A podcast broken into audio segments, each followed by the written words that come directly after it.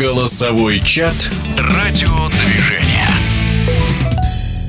Пекине в конце недели пройдет финал Гран-при по фигурному катанию. На лед выйдут сильнейшие фигуристы планеты, отобравшиеся туда по итогам серии этапов Гран-при. О главных претендентах на победу – журналист, автор YouTube-канала «Коньки с гвоздя» Инесса Землер. Однозначного фаворита на этом турнире можно назвать только в танцах. Пока не наблюдается никаких предпосылок к тому, что Мэдисон Чок и Иван Бейтс вдруг сдадут свои позиции. А вот за серебро и бронзу поспорят минимум три дуэта. И, судя по выступлениям на этапах шансы у них приблизительно равны. Пайпер Гелис Поль Пуарье, Шарлен Гиньяр Марко Фабри и Лайла Фиар Льюис Гибсон на сегодняшний день выглядят равносильными соперниками. Более того, я бы не исключала, что Зубки может показать и молодежь в лице Марджори Лжуа Закари Лага, как она это уже однажды сделала в рамках серии, едва не обыграв Пайпер с Полем. В остальных дисциплинах тоже претендентов на награды не меньше четырех в каждой. В спортивных равных парах не смогут конкурировать на равных с прочими, пожалуй, только Мария Павлова с Алексеем Святченко, попавшие в число финалистов с позиции первых запасных по замене. И дело не в уровне представителей Венгрии, как раз наоборот. Технически эти ребята подкованы даже лучше некоторых других пар. Но судьи не торопятся плюсовать их элементы и выдавать им вторую оценку. Именно этим наши венгры и проигрывают всем остальным пяти парам, каждая из которых вполне способна трудно взять на этом турнире золото. Диана Сталата Дудок Максим Дешамп, Минерва Фабьен Хас и Никита Володин, Лео Перейра Трент Мишо, Сара Конти Никола Мачи и Ребека Геларди Филиппо Амбросини. На этапах две итальянские пары выглядели чуть менее убедительными, но записывать их в аутсайдеры, мне кажется, все же не стоит. В женском одиночном поодаль от лидеров стоит только Нина Пензарони, для которой само по себе попадание в финал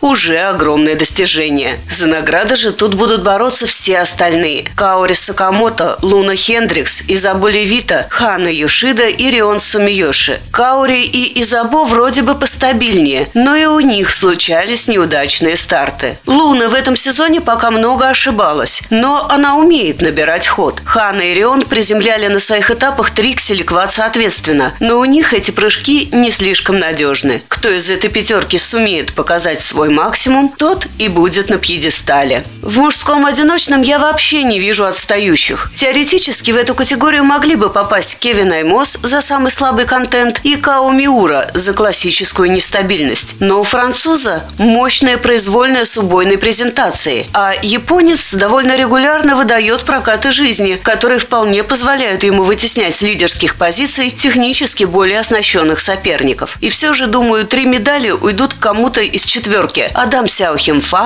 Юма Кагияма, Илья Малинин, Шома Уна. Но в какой последовательности они расположатся в итоговом протоколе и кто именно в этом квартете окажется слабым звеном, предсказать совершенно невозможно. Во всяком случае, я не возьмусь. Год назад в Турине золото сразу в трех дисциплинах взяли японские фигуристы. И только канадская пара Пайпер Гиллис и Поль Пуарье стала лучшей в спортивных танцах на льду.